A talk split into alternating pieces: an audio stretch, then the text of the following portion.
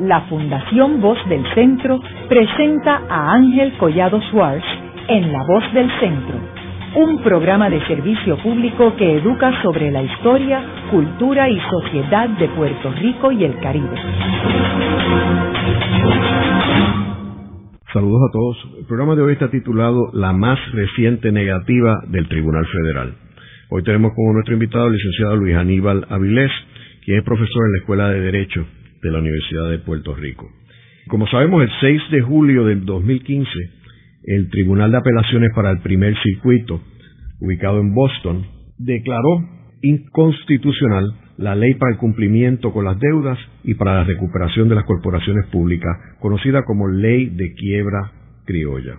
Esta decisión ha sido muy comentada en Puerto Rico y tiene unas repercusiones mucho más allá que la mera ley de quiebra criolla. Luis Aníbal, me gustaría que proveyeras unos antecedentes a nuestros radioescuchas, particularmente los radioescuchas que no son abogados, que se preguntarán por qué el Tribunal Federal se vio envuelto en algo que es una ley local. Buenas noches, Ángel, y a los amigos que nos, que nos escuchan. La historia es un poco larga, pero, pero la voy a resumir. Todo tiene que ver con el federalismo, con la misma, con el mismo surgimiento de la nación norteamericana, ¿okay? del esquema constitucional norteamericano.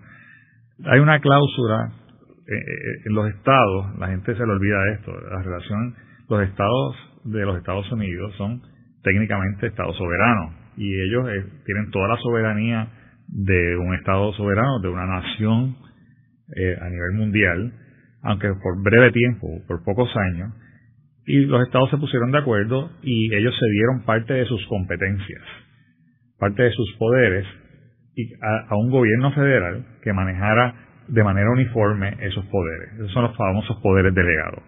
Uno de los poderes delegados en la Constitución al gobierno federal es el establecimiento de una ley de quiebra uniforme para todos los estados. ¿Por qué? ¿Por qué una ley de quiebra es uniforme? Porque la preocupación en aquel entonces era siempre la eh, antiguas colonias del norte versus las antiguas colonias del sur. Y si tú tienes una ley de quiebra más a favor de los negocios en un estado y una ley de quiebra más fuerte contra los negocios en otro estado, crea un disloque en la unión comercial, que es lo que realmente la, la cláusula de comercio interestatal, que es la médula espinal de los Estados Unidos. Libre comercio no trabaja al comercio, al libre tráfico de bienes y servicios en los nuevos Estados Unidos. Y una ley de quiebra, se conoce el famoso este race to the bottom, pero una ley, si tú tienes una ley de quiebra bien laxa, pues los negocios se van a mover hacia ese estado que es bien laxo. Si tienes una ley de quiebra bien fuerte, los estados se van a ir y ellos querían evitar ese problema. Por lo tanto, aunque el poder de manejar las deudas tanto de los individuos como de las entidades de negocio, es un poder del police power de los estados. Lo que puede hacer el Congreso es hacer una ley uniforme y para los individuos y las corporaciones. Para los estados, cuando se crea la ley de quiebra a principios del siglo XX, hubo un problema y la declararon inconstitucional, porque las, lo que le llaman los municipios, ¿verdad? Las, las corporaciones municipales de los estados, le hace las ciudades, son corporaciones municipales creadas por la legislatura estatal. O sea, la ciudad de Nueva York la creó la legislatura del estado de Nueva York. Eh, la ciudad de Aventura, Florida, la creó la legislatura del estado de Florida en 1985. O sea, se crean ciudades todo el tiempo. Esas son corporaciones municipales. Esas corporaciones municipales son poderes inherentes. El manejo de esas corporaciones, igual que lo de los municipios en Puerto Rico, es inherente, función inherente del soberano Estado. Cuando se radica la ley de quiebra y se le permite a las ciudades, como el ejemplo más reciente en la prensa, Detroit, irse a quiebra, dice, me estás violando los poderes reservados a los estados bajo la décima enmienda de la Constitución de Estados Unidos. Me estás usurpando un poder que yo no te di. Y al tú hacer eso, tú me tienes que pedir permiso. Entonces enmendaron la ley de quiebra y básicamente lo que permite es Detroit se puede ir a quiebra si Michigan, el estado de Michigan, le da permiso, sea por una ley especial o una ley general. Entonces ahí entra el meollo.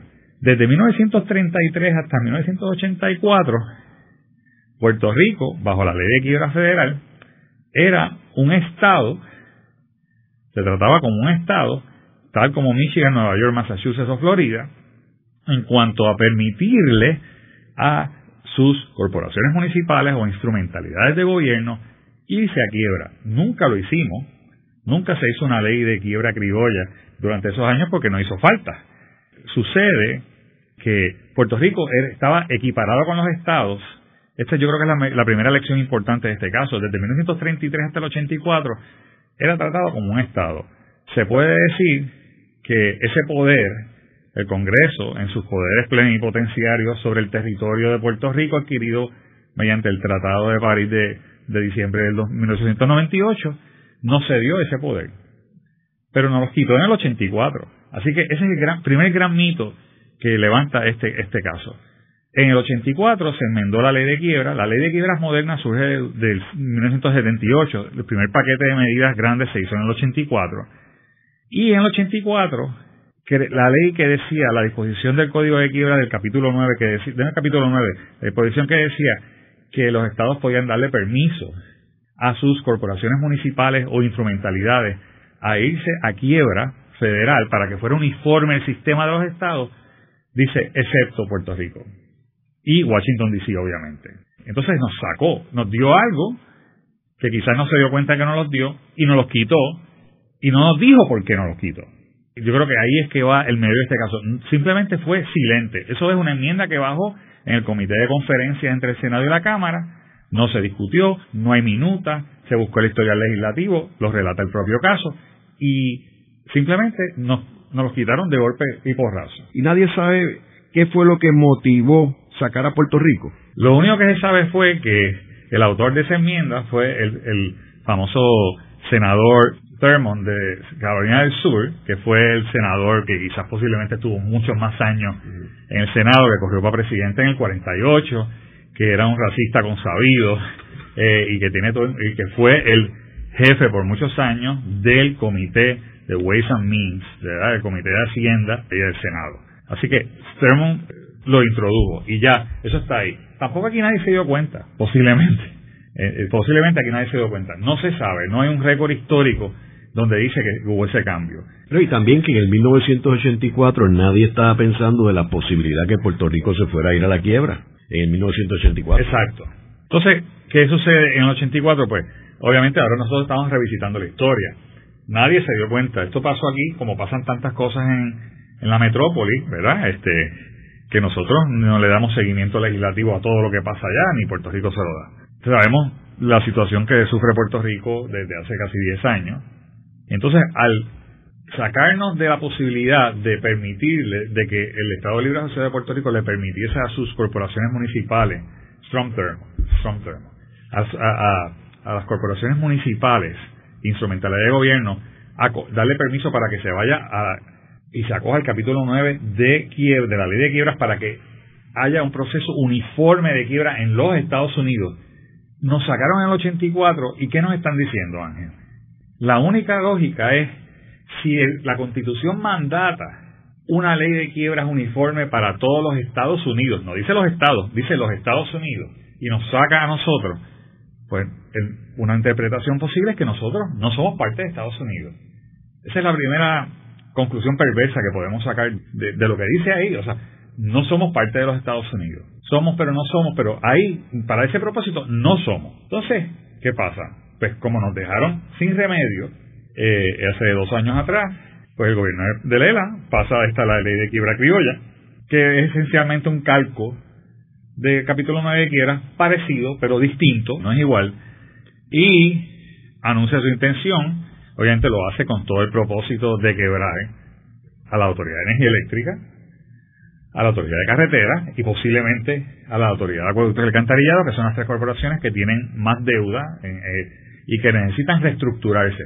Porque el capítulo de quiebra, o sea, el problema de hacer una reestructuración consensual, como de lo que está haciendo ahora la Autoridad de Energía Eléctrica, es que llevamos año y medio, casi dos años, siete extensiones de un acuerdo de, de indulgencia con los acreedores mayores, no todos los acreedores, los mayores, decenas de millones de dólares en consultores y todavía no hemos empezado a reestructurar la deuda. Tenemos hasta septiembre para ver qué, es lo que va a pasar.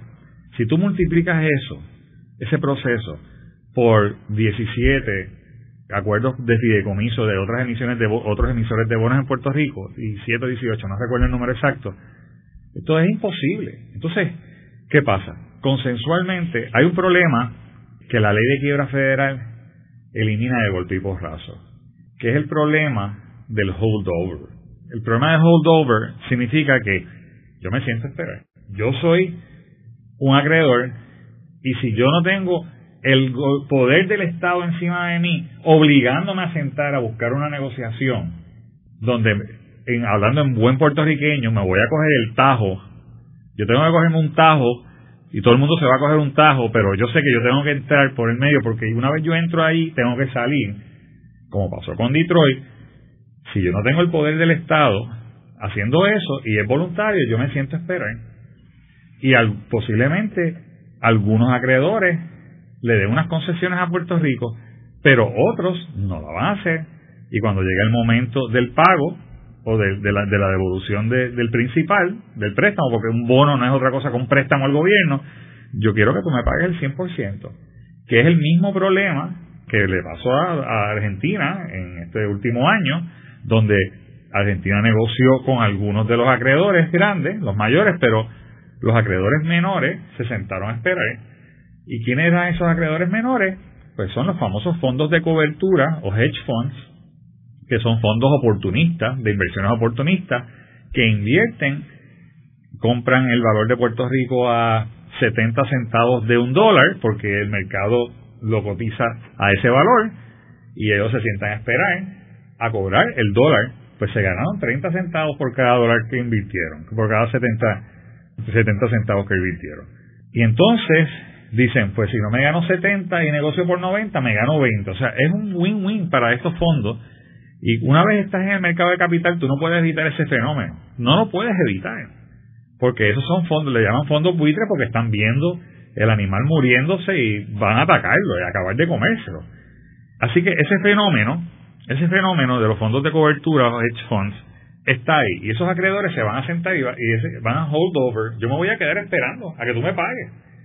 Yo me voy a quedar, los puertorriqueños que estamos en este mismo predicamento, posiblemente tú y yo, que tengamos algunos eh, bonos del Banco Gubernamental o de la misma Autoridad de Energía Eléctrica, pues yo no me quedo más. Yo vivo en Puerto Rico, me tengo que quedar esperando, mi vencimiento es el 2025, pues tengo que esperar hasta el 2025 a ver qué pasa. Quizás me, me lo limpian antes, pero no sé. El, el, otro problema de no tener una ley de quiebra, el otro problema de no tener una ley de quiebra donde hay un proceso ordenado, donde es que hay un juez que va a ver por las equidades entre los grandes y los chiquitos, entre los grandes, acreedores grandes, acreedores medianos, acreedores pequeños, los empleados, los otros stakeholders, el pueblo de Puerto Rico, quienes dependen de esto. O sea, todo el mundo entra y todo el mundo tiene que tener sus remedios. Y un juez está preparado para ver eso de una manera con equidad, con equidad y justicia.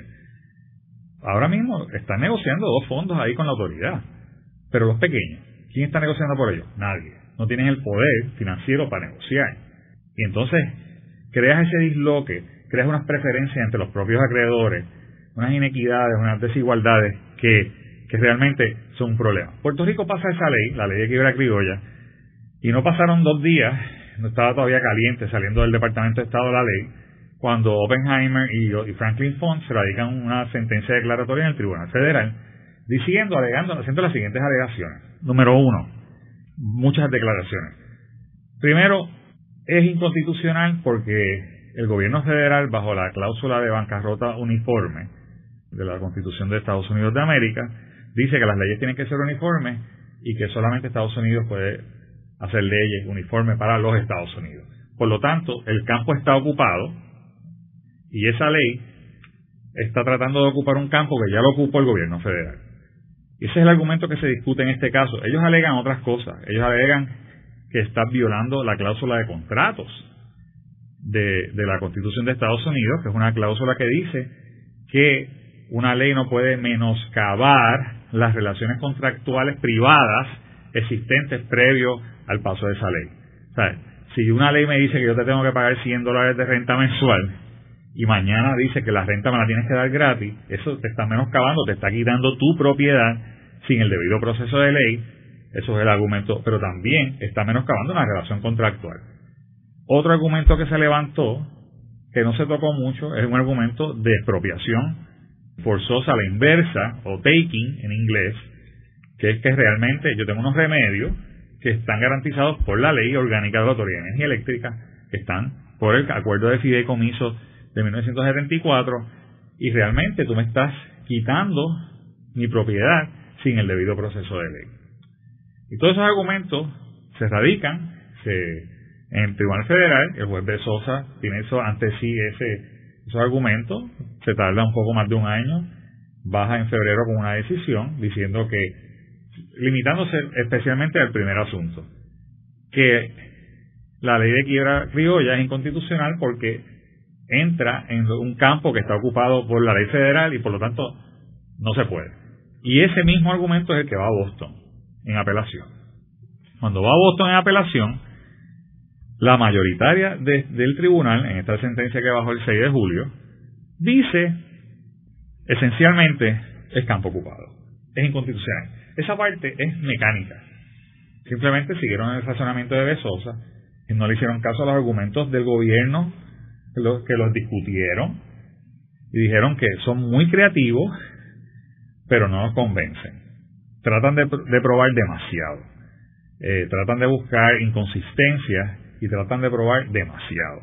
Y esencialmente dicen, la ley está priente, la ley está campo ocupado, por lo tanto la ley de quiebra criolla es inconstitucional porque ocupó un campo que el gobierno federal en su constitución original fueron delegados exclusivamente al gobierno federal.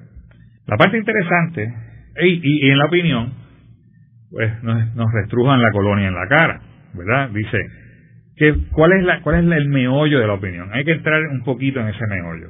¿Qué pasó en 1984? Nos quitaron lo que nos habían dado. Nos los quitaron. Está explícito, la letra clara de la ley está ahí no hay intención legislativa y la hermenéutica o la construcción legal dice, los principios de construcción de interpretación estatutaria dicen, si la ley es clara, esa es la ley. Si la ley dice que esto es rojo, esto es rojo. No puedes decir, es es una mezcla de verde con amarillo. No, no, no. ¿Cuál fue la intención? No importa cuál es la intención, la ley es clara y la ley es clara. Excluye a Puerto Rico. Nos excluye. Le quita el poder a Puerto Rico de darle permiso a sus instrumentalidades de gobierno a radicar en la Corte de Quiebra. Y nada, seguimos hablando después de la pausa. Haremos una breve pausa, pero antes los invitamos a adquirir el libro Voces de la Cultura, con 25 entrevistas transmitidas en La Voz del Centro. Procúrelo en su librería favorita o en nuestro portal.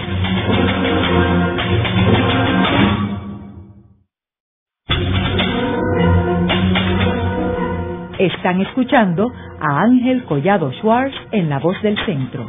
Ahora pueden accesar a toda hora y desde cualquier lugar la colección completa de un centenar de programas transmitidos por La Voz del Centro mediante nuestro portal www.vozdelcentro.org. Continuamos con el programa de hoy titulado La más reciente negativa del Tribunal Federal. Y hoy tenemos como nuestro invitado el licenciado Luis Aníbal Avilés, quien es profesor de Derecho en la Escuela de Derecho de la Universidad de Puerto Rico.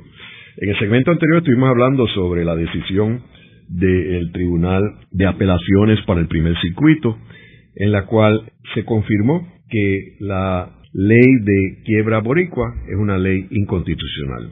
Ahora nos quedamos hablando de lo que sucedió en 1984, en donde se excluye a Puerto Rico para poder irse a la quiebra y entonces ahora en esta ley que pasa eh, Puerto Rico la declara inconstitucional. Y estamos hablando en específico sobre la carne de la decisión del Tribunal de Apelaciones. Exacto. en el 84... hablabas que tenía unos elementos claramente coloniales para Puerto Rico. En el 84 pasan la enmienda y la ley es clara, nos sacan le, quitan a Puerto Rico la potestad que tienen los estados de darle permiso a sus instrumentalidades de gobierno de erradicar quiebra bajo el capítulo 9 del Código de Quiebra. Lo tuvimos, quizás ni nos dimos cuenta, pero nos quitaron. Al quitárnoslo, el Tribunal de Boston lo despacha de una manera, me gustaría leer una, pequeña porción, aunque sea en inglés, la, discutimos en español.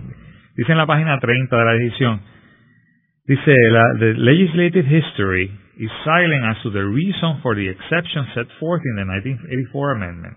One apparent possibility concerns the different constitutional status of Puerto Rico. Because of this different status, the limitations on Congress's ability to address municipal insolvency in the states discussed above are not directly applicable to Puerto Rico. Accordingly, Congress may wish to adopt other, y cínicamente dice, and possibly better, options to address the insolvency of Puerto Rico municipalities that are not available to it when addressing similar problems in the states. Y lo despacha ahí, y, citando a Harris versus Rosario y a Califano, unos casos del Tribunal Supremo Federal, que dice que sí, que Estados Unidos le da unos poderes, le da unos poderes mediante legislación, la ley Jones, la ley 600 y otras leyes, nos han dado unos poderes, ¿verdad? Bajo nuestro este, somos un territorio de los Estados Unidos. O sea, el Tratado de París dice España cede a Puerto Rico. Y cuando habla de Cuba, dice España renuncia a los derechos soberanos que tiene sobre Cuba. O sea, el lenguaje del Tratado de París es claro. A nosotros y a las Filipinas lo cedieron. A Cuba ellos renunciaron sus poderes soberanos sobre la isla de Cuba. Entonces, en el 84 dice esto el tribunal. Y aquí es que yo creo que el tribunal falló. Porque ellos, con las muelas de atrás, tuvieron que mencionar esto, pero no quisieron meterle el pecho a la situación, que es lo que el juez Torruella, en su opinión concurrente, lo explota y lo dice, espérate, espérate. ¿Cómo que aparentemente? ¿Cómo que aparentemente? Harry versus Rosario, por voz del Tribunal Supremo de Estados Unidos, dice que Estados Unidos sí puede legislar para quitarnos beneficios, que fue lo que pasó, beneficios de seguro social, que eso se está discutiendo, beneficios de Medicare Advantage, que eso se está discutiendo recientemente, nos puede dar menos o nos puede dar más, pero tiene que haber una base racional. Tiene que, tiene que cumplir con el escrutinio constitucional racional, que es el escrutinio para pasar ese, ese, ese test de constitucionalidad, para que la gente lo entienda, tiene que haber una razón no puede ser ni arbitrario ni irracional. O sea, cualquier razón es buena. Después que no sea arbitrario, ¿ok? Uno, y dos, que no sea irracional. Irracional es que, que no haya una lógica, aunque sea la peor lógica, ¿verdad? Entonces dice, ellos, como el, récord es silente, porque se hizo esa enmienda del 84, dice, aparentemente el Congreso lo que su intención fue esta y el aparentemente no vale. Tiene que haber dicho por qué. Tiene que decir, ellos pudieron haber dicho muy bien, mira, este, nosotros queremos sacar a Puerto Rico porque nosotros queremos hacer una mejor ley para Puerto Rico, que lo sugiere también el tribunal. O simplemente lo queremos sacar porque Puerto Rico es un territorio y nosotros nos reservamos el poder. No es Puerto Rico quien tiene que decidir si sus gobiernos tienen que ir a se puede ir al capítulo 9, es el Congreso. Igual que el Congreso tiene el poder sobre, por ejemplo, Washington, D.C., para decidir si se pueden quebrar o no pueden quebrar. Eso era suficiente, pero no lo dijeron. Y Torruella, el juez Torruella en su concurrente dice, tengo que concurrir con la opinión de la mayoría porque técnicamente, bajo los preceptos, bajo la, doctrina de precedente del Tribunal Supremo de los Estados Unidos, esto es campo ocupado. Pero, me parece preposteros, usa la palabra él, me parece increíble.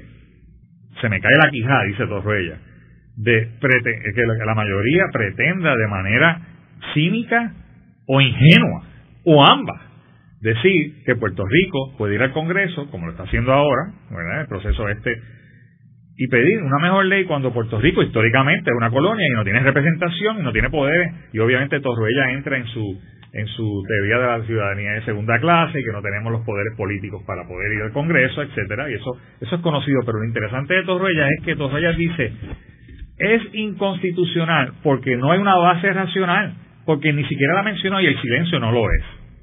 Y él dice, esa ley, esas enmiendas del 84 son inconstitucionales para Puerto Rico, para Washington DC y para todo el mundo. Porque crea dos tipos de acreedores. Los acreedores, los bonistas del Estado de Nueva York, tienen unos privilegios.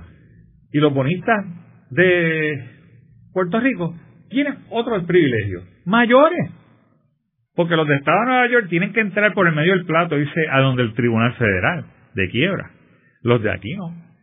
Los de aquí se pueden sentar y hacer y, crear lo que lo que está pasando, que es el holdover problem.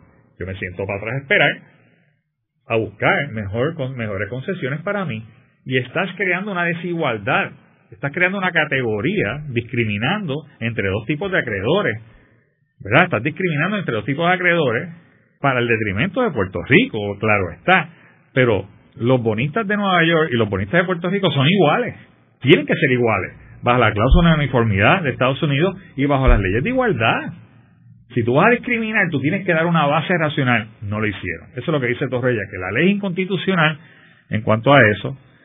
Él, prosigue su análisis, ¿verdad? Y, esencialmente dice, dice otras cosas, ¿verdad? Y entra, hace un análisis bajo las doctrinas del, del Supremo de Harry versus Rosario, bajo las doctrinas del Supremo de Califano, bajo las doctrinas propias del, primer circuito. O sea, dice, está yendo en contra de nuestro propio precedente en el circuito, en el caso de Libertad Ávila versus Lockheed Martin, que casualmente yo lo argumenté en el año 2000, en un caso de un cliente mío, este, donde fui, donde yo en aquel entonces fui a alegar que Puerto Rico, para propósitos de una ley en la base Roosevelt Roads, debería ser tratado como si fuera un Estado. Una ley de 1941 que predata la Constitución del 52 y Torruella, obviamente, dijo, no, Puerto Rico no es, no es un Estado, Puerto Rico es un territorio de los Estados Unidos y, y puede ser tratado de manera distinta, con una base racional. O sea, Torruella es muy consistente en aplicar el precedente del Tribunal Supremo de Estados Unidos y del propio circuito y le está diciendo a la mayoría, había, aquí había razón para declarar, o sea, que las enmiendas del 84 son inconstitucionales. Si Torruella lo levanta es porque Puerto Rico en sus argumentos lo tiene que haber levantado. Así que Torruella termina diciendo, yo tengo las manos amarradas porque el campo ocupado sí, pero esto, esas enmiendas son inconstitucionales. Entonces, aquí hay unos mitos que hay que romper, Ángel. El primer mito que lo hablamos ahorita, posiblemente, es el mito de si somos o no parte de Estados Unidos. Esta ley, o sea, Estados Unidos, o sea, cuando vaya a la apelación, yo no sé, tienen que haberla radicado, ¿verdad? el, gobierno de Puerto Rico que dijo que iba a ir al Supremo. Yo me sorprendo cómo no decidió posiblemente pedir una revisión en bank, que es que en vez de un panel de tres jueces, un panel de cinco, y a veces hasta siete jueces del propio circuito vieran esto y que si ya tienen un voto a favor de que esto es inconstitucional con el de Torruella, pues sería buscar dos votos más. Entonces, ese caso, y ciertamente el Tribunal Supremo tendría que cogerlo, aunque fuera una, una petición de certiorari que es voluntaria, es decir, el Tribunal lo quiere coger. Si ahora Puerto Rico va a una petición de certiorari que es voluntaria, es muy fácil despacharlo con un no. Es muy fácil. Si tú vas con una decisión de un circuito en bank de cinco jueces o de siete, es más difícil hacerlo. Pero eh, ahí estamos. O sea, el argumento está planteado, se puede radicar otro caso aparte, diciendo las enmiendas del 84 son inconstitucionales y argumentar ese punto completamente aparte, porque aquí fueron dos fondos nada más, pero puede, vienen otros casos. O sea, ya hubo un impago en las deudas de, de la Public Finance Corporation el pasado mes de junio, de julio. Así que yo creo que van a venir más casos y en estos próximos casos esa herramienta, ese, Torruellas en su concurrente nos dio el argumento para pelear para que Puerto Rico lo incluya en el capítulo 9 de la ley de quiebra. Así que ese es el caso en términos generales. Tiene unas implicaciones a largo plazo donde Torruella denuncia el estatus colonial de Puerto Rico en encima vez en decisiones del tribunal. Yo noto un Torruella que ha evolucionado eh, originalmente, eh, ciertamente basado en el tema de la igualdad, ¿verdad? Que somos tratados de manera distinta ese tema está subyacente, pero lo veo muy aguerrido en el término de decir, ya es hora, ¿verdad? Y los tribunales tienen que entrar en este asunto. Y yo concuerdo con Torruella, los abogados tenemos, estamos aquí para hacer argumentos, ¿verdad? Todo el mundo, el Partido Popular siempre dice, esto es un problema político, no es un problema legal. Pues es ambos. O sea, la rama legal, la rama judicial y las ramas políticas son parte de la Constitución, así que uno tiene que llevarlo en distintos foros. O sea, el mismo, la misma problemática tú tienes que llevar en distintos foros. Así que, en esencia, esa es la decisión. Está por verse si el Supremo le va a dar, va a acoger esa petición, en, cuyo caso si lo hace, pues lo pondría para argumento en un momento en febrero del 2016 y decidiría esto en, en junio del 2016 y me temo que el Supremo, o sea, el argumento de, de preemption, el argumento de campo ocupado es un argumento muy fuerte, pero el argumento de la inconstitucionalidad de estas enmiendas del 84 es un buen argumento. Tiene más peso. Hay gente que piensa que no, porque lo ven desde la perspectiva política. No vamos a llegar a ningún sitio. Pues en esta lucha de ver quién es, si, Estados Unidos es nuestro verdadero socio o no, hay que levantar todas las piedras. Y esto es una piedra, quizás no la más importante, pero hay que levantarla. Yo creo que ese argumento hay que hacerlo. Luis Aníbal, ¿y cuál fue el argumento principal de Puerto Rico, del Departamento de Justicia? El argumento principal del Departamento de Justicia es un argumento muy rebuscado buscándole eh, huecos a una serie de decisiones, particularmente una decisión que se llama Fatui, que eh, una decisión de 1940, los 40. Básicamente es un análisis de cómo fue desarrollándose el capítulo 9 a través del siglo XX en distintas decisiones. Se estaba buscando un poquitito por donde saliera un poquito de luz y decir, mira, esa luz me alumbra, para que la gente la entienda. Pero realmente el tema de la del preemption, el tema de campo ocupado, es un tema muy complejo porque y ellos eh, trataron de relitigar el tema de hay distintas vertientes para lograr un campo ocupado. Que el Congreso diga expresamente, yo estoy ocupando el campo en cuanto a esto. Por ejemplo, la ley de telecomunicaciones de 1996 del Congreso de los Estados Unidos dice claramente que el Congreso toma conocimiento de que las torres de telecomunicaciones, sus emisiones radiomagnéticas, no causan cáncer. Así que está prohibido. Los tribunales no pueden acoger pleitos de gente que diga yo vivo al lado de una torre de celulares y me, dio cáncer. Porque el abogado que lleve eso viola la ética, viola la regla 11 y el caso no va para ningún lado. el tribunal ocupó el campo.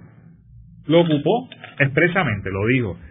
Hay otras leyes que no ocupan el campo directamente y hay que hacer un análisis porque el Estado legisló y la ley federal legisló y ocupa unos intersticios que pueden ser un poco distintos y hay que hacer un análisis de ver si la intención del Congreso era ocupar todo o parte de, sea, es un tema de la delegación de competencia. Eh, en constitucionalismo europeo, eh, que es un constitucionalismo un poco más moderno de la Unión Europea, que es mi tema, ¿verdad?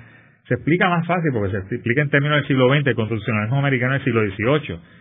Tú dices, en Europa hay unas competencias exclusivas, hay unos poderes exclusivos que se le dio a la Unión Europea, eso está claro, está en el tratado. Hay unos poderes que son de la Unión Europea, pero si la Unión Europea no los ejerce, como Unión Europea, los estados lo pueden ejercer. Cuando la Unión Europea decida ejercerlo, los estados se tienen que echar para atrás. Pero no es que no hay ley. Un ejemplo de eso son las leyes ambientales. Para que la gente entienda. Las leyes ambientales, los estados tenían leyes ambientales antes de la ley NEPA, la ley de 1970 que crea la Environmental Protection Agency. California tenía leyes ambientales. Así que el tema del ambiente, de proteger el ambiente, es un tema del police power, ¿verdad? Del poder policíaco del Estado de proteger a sus ciudadanos y una vez tú lo ejerces, tú puedes federalizarlo, pero ¿qué ocupa? No es que yo, yo esas leyes las borro. Entonces existe una jurisdicción mixta. Por eso es que hay una agencia de una Junta de Calidad Ambiental y hay una Environmental Protection Agency. Entonces, para algunas cosas puede haber campo ocupado, pero para otras no. Y cuando hay un choque potencial, el tribunal tiene una manera de analizarlo y una serie de precedentes donde trata de buscar la intención legislativa y cuál era el propósito de la intención congresional y si la intención congresional estaba anclada en uno de los poderes delegados como el comercio interestatal y se hace unos análisis más complejos, ¿verdad? Esto no es como prender un switch on and off, tú sabes, o es expreso o es imply, implicado y hay que hacer un análisis. Entonces, en el caso de Puerto Rico, está claro que no nos quitaron el poder, porque la ley lo dice. La, la, pregunta es, no hubo una, si hubo una base racional para hacerlo. Torroya dice que no. El tribunal, en su mayoritaria, especula. Aparentemente, quizás lo que pensaron fue esto, pero ¿eso es suficiente? Yo entiendo que no. Yo entiendo que no. Hay gente que podría comentar que sí, pero habría que hacer ese análisis y eso no, eso el tribunal tiene que evaluarlo. Es curioso que esa ley ambiental que tú hablas de 1970 la firma un presidente conservador republicano como Richard Nixon, que uno no, no, pensaría que él firmado, firmaría esa ley, y él fue que la firmó. Luis Aníbal, ¿por qué tú crees que Nixon firmó esa ley? Mira, el presidente Nixon, claramente conservador, no solamente firmó esa ley, sino que en los 70 pasó una ley que más socialista no puede ser, que es establecer controles de precios. Y siempre yo he planteado que los presidentes de Estados Unidos en la época moderna no gobiernan ni de la derecha ni de la izquierda, gobiernan desde el centro. Eh, Bill Clinton básicamente exigió trabajo para dar, eh, que la gente trabajara para dar welfare y ayudó a Wall Street. O sea, eh, los Estados Unidos, los presidentes, es, bien, es imposible correr Estados Unidos desde la izquierda o desde la pura derecha. Tú puedes estar oscilando, pero siempre tienes que oscilar hacia el centro, porque ese es el check and balance, ¿verdad? Ese es el, el, el, para eso, así está diseñado el sistema, ¿verdad? Si tú quieres irte como Ted Cruz a hacer las locuras que él quiera hacer, alguien lo va a parar en el proceso, sea en la Cámara, sea en el Senado, sea el Tribunal Supremo como pasó recientemente aquí en Puerto Rico, que una vez el, el Tribunal Federal declaró que las parejas del mismo sexo se pueden casar, que los estados no pueden prohibirlo. Pues se intentó aquí en Puerto Rico pasar eh, una legislación y el Supremo le dijo, ni lo voy a ver. Ni lo voy a ver porque yo no voy a irme en contra de lo que dice el Supremo de Estados Unidos. Hay ese sistema de balance, de, de, de pesos y contrapesos. Haremos una breve pausa, pero antes los invitamos a adquirir el libro Voces de la Cultura con 25 entrevistas transmitidas en La Voz del Centro. Procúrelo en su librería favorita o en nuestro portal.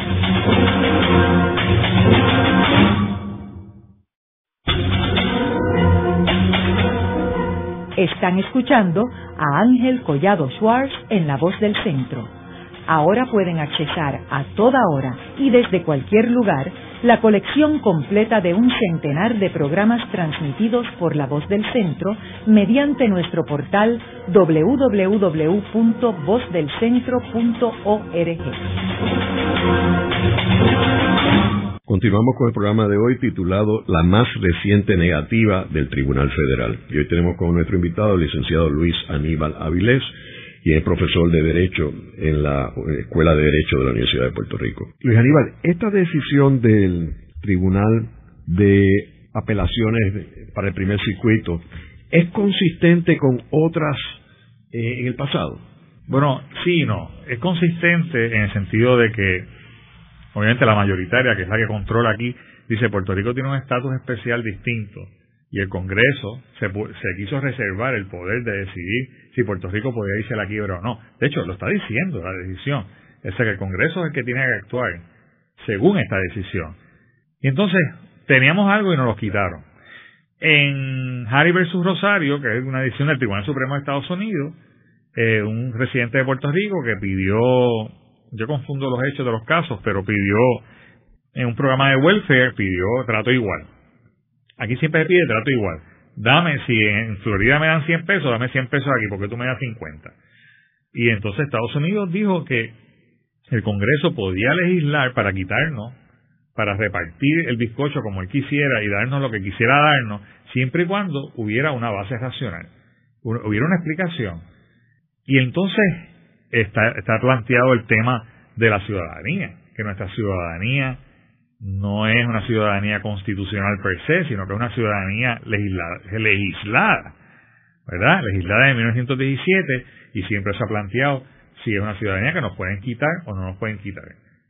Yo entiendo, yo creo que hay, Yo creo que el gran dilema, el gran dilema de los Estados Unidos con Puerto Rico, que quizás no se analiza de esa forma, es que los analistas que ven esto de la perspectiva pro a favor de la estadidad argumentan por la igualdad, ¿verdad? La cláusula de igual protección de las leyes de la catorceava enmienda de la Constitución de Estados Unidos promueve, ¿verdad?, que la, igualdad formal. Todos somos iguales ante la ley.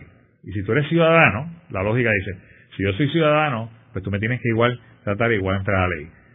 Y eso está bien, excepto que eso choca con el tema de que Estados Unidos puede tener territorios que no son parte de Estados Unidos, son, pertenecen a, pero no son parte de los Estados Unidos. Y entonces, el esquema de los territorios del siglo XVIII, el esquema de la igualdad, finales del siglo XIX, la igualdad formal, y, y ahí Estados Unidos tiene una confusión interna, moral, de cómo yo compagino una cosa con la otra. Y yo creo que a nosotros aquí, por ejemplo, Romero Barceló históricamente, al planteamiento de que somos ciudadanos de segunda clase porque no recibimos los mismos beneficios estando en Puerto Rico, pero tampoco los recibe el americano de New Jersey que se muda a Puerto Rico. El ley 2022 que viene aquí no recibe los mismos beneficios por estar en Puerto Rico, siendo ciudadano nacido en Estados Unidos. ¿Me sigue? O sea, que el tema es porque somos un territorio. Porque somos un territorio, el Congreso tiene poderes sobre Puerto Rico que no los tiene sobre los estados, porque los estados son soberanos. Y el estado, los estados es soberano solamente yo te delegué estos poderes, los demás yo me los reservo. La décima enmienda. Pues nosotros en Puerto Rico tenemos unos poderes que son los que nos concede el Congreso. Y una vez los tengamos o los reconozca el Congreso, si se los reconoce un Estado, no se los puede quitar. Pero como nosotros no somos un Estado, no los quita, no los puede quitar. Y esto es yo creo que la importancia de este caso es que está en un caso que eh, hace 30, 40 años 40 años atrás, el gobierno de Estados Unidos nos quitó un poder que no, lo tuvimos desde el 33 hasta el 84. Así que esa, ese mito de que, de los teóricos del, del ELA, de que una vez nos conceden una soberanía interna, nos la pueden quitar, pues la, esto es soberanía interna.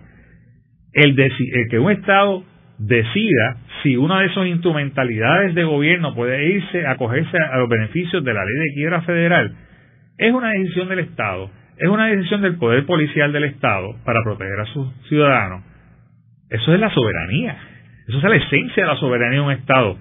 Nos la dieron, es un elemento de soberanía interna y ahí se derrumban los teóricos como Hernández Colón, que dicen que una vez tenemos soberanía interna, Estados Unidos no las puede quitar, no las quitó. Yo creo que esa es la importancia histórica de este caso. ¿Cómo termina el caso o no? Si vamos a irnos a la quiebra criolla o no, eso es secundario. Yo creo que la perspectiva constitucionalista, ese es el elemento nuevo que trae. Número uno, que Estados Unidos, sin base racional, ¿verdad? Sin decir, sin mediar palabra, nos quitó un derecho. Y el tribunal lo avaló, diciendo que aparentemente quizás lo que pensaron fue, y eso no es suficiente. Y Torroya, yo creo que tienes razón, ¿verdad? Que Puerto Rico debe tener los mismos derechos que los demás estados, o sea, los, acreedores de Puerto Rico deben tener los mismos derechos que los acreedores de Estados Unidos, por decirlo de esa forma. Tienen más, Ángel, tienen más, y hay que hacer esa conexión entre los acreedores norteamericanos de Puerto Rico del siglo XXI y los famosos eh, dueños de corporaciones de seguridad ausentistas del siglo XX. Que aquí Estados Unidos creó un esquema para, para el territorio de Puerto Rico para beneficiar a sus ciudadanos que pudieran hacer negocios y explotar a Puerto Rico, ¿verdad? Explotar la labor y explotar el terreno de Puerto Rico para beneficio de sus constituyentes, como lo hizo, como lo hicieron con las corporaciones asegureras. Y hoy los fondos buitres, los fondos buitres tienen más derechos en Puerto Rico hoy que, que, que, si los, que los que tienen con Michigan o Massachusetts o Nueva York o Orange County. Yo creo que esa, esa discusión es la que hay que tener. ¿Y qué pasa con, con el famoso tema del Partido Popular de que la relación entre Puerto Rico y los Estados Unidos es un pacto entre iguales?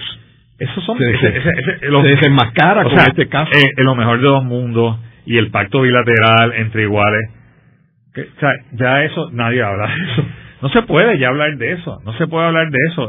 la permanencia. Eh, o sea, no se puede hablar de eso. O sea, cuando Estados Unidos O sea, después de todos estos informes congresionales que comienzan del 91 con la pista de Beren Johnson, el proyecto Young, o sea, ya el récord legislativo está lleno de instancias donde el Estados Unidos moderno, de finales del siglo XX, principios del siglo XXI, no cree el cuento del pacto bilateral. Quizás nunca lo creyó, ¿verdad? Quizás aquello fue un momento donde los movimientos descolonizadores y la presencia fuerte post Segunda Guerra Mundial de las Naciones Unidas obligaron a Estados Unidos a buscar un tape, ¿verdad? Ir allí a decir, no, salimos del, sacamos a Puerto Rico del problema colonial, pero señores, no podemos tapar el cielo con la mano. Nosotros tenemos un socio que no nos quiere mucho. O sea, los estadistas están alicaídos, porque se han dado cuenta que los Estados Unidos no nos quiere mucho. Los populares se quedaron sin teoría que, tenemos soberanía interna y que son hemos logrado unos poderes autonómicos que nos los han quitado. Aquí está la prueba. Y los independentistas deberían ir a estar amarrándose en los portones de la Casa Blanca y en dos semanas quizás nos dan la independencia y no lo hacen tampoco. Hay un miedo generalizado a, a enfrentar la realidad que tenemos, que es que se acabó el pan de piquito. Una vez el Navy sale de Puerto Rico, que era nuestro mejor abogado durante el siglo XX a favor de Puerto Rico. Nosotros se van las 9.36. Eh, Estados Unidos entra en tratados de libre comercio. Ahora mismo está negociando con la Unión Europea. El Transpacífico lo negoció y el Congreso se lo está tratando de bloquear. Pero esos movimientos internacionales, o sea, es más, las ventajas competitivas de Puerto Rico ya no existen con el NASDAQ, con el CASCA, con el CASCA DR, Dominican Republic ya esas ventajas de Lela se acabaron. Eran ventajas de que nosotros éramos parte, ¿verdad?, de Estados Unidos, un apéndice de Estados Unidos. Y, y, están sobre o sea, están sobre teorías anticuadas y tenemos que mirar la realidad como es ahora. Luego de una breve pausa, regresamos con Ángel Collado Schwartz en La Voz del Centro.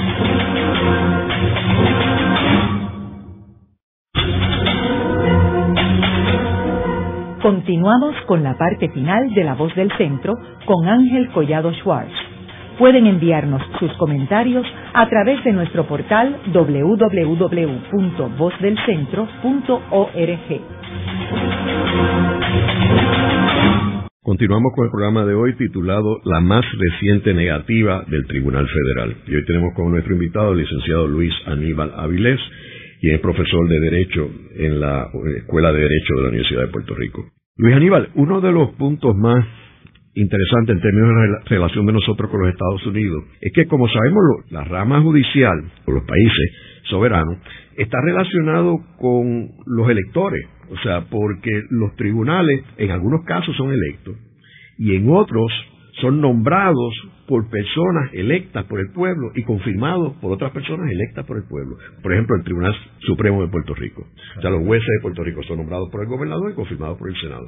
Y aquí tú tienes unos jueces del Tribunal Federal que son nombrados por el presidente de Estados Unidos y confirmados por el Senado de Estados Unidos. Y Puerto Rico no vota por el presidente ni tiene senadores.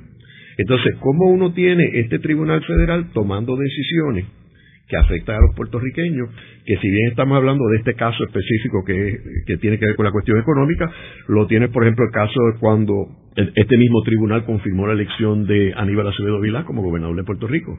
O sea, ese tribunal decidió quién es el próximo gobernador de Puerto Rico. Y sin embargo, estas personas no fueron electas por el pueblo de Puerto Rico. Bueno, eso es un tema, ¿verdad?, para muchos programas adicionales. Pero la realidad es que el Tribunal Federal está aquí por una sencilla razón, porque Estados Unidos tiene poderes aquí. la soberanía de Puerto Rico pertenece a los Estados Unidos, no nos pertenece a nosotros. punto. O sea, a nivel internacional, Estados Unidos es el soberano aquí. Este, nos ha dado unas medidas de autonomía, vamos, unos espacios a través de, legislación. Tampoco es porque, o legislación unilateral. Aquí se votó por un referéndum de la ley 600 ¿verdad? Para, para tratar de crear este, esta visión de que había, la gente sabría, yo me pregunto sobre lo que estaban votando, no estoy muy seguro, pero la realidad es que no, no hay, tú le puedes dar la vuelta para hacer el caso político y puedes buscar las distintas interpretaciones semánticas.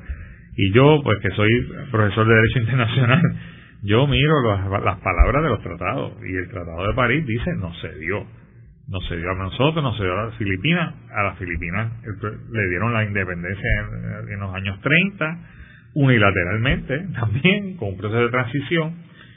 Las condiciones de Puerto Rico las ha creado el gobierno federal. Aquí no se habla mucho de la, lo que se llama el Triple Tax Exemption.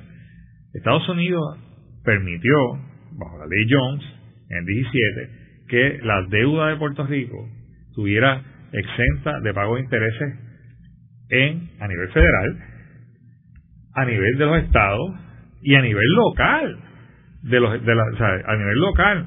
O sea, ese, somos la única jurisdicción posiblemente que tiene esa, esa distinción. No sé si la virgen, pero por lo menos somos la más prominente. Y los bonos de Puerto Rico lo tiene todo el mundo en Estados Unidos. Yo puedo vender mis bonos en California y el interés es exento a todos niveles de California, a nivel de, gobierno, a nivel, gobierno federal, a nivel de estado de California, a nivel de counties, ¿verdad? De, de, condado de Los Ángeles, que pueden también tributar.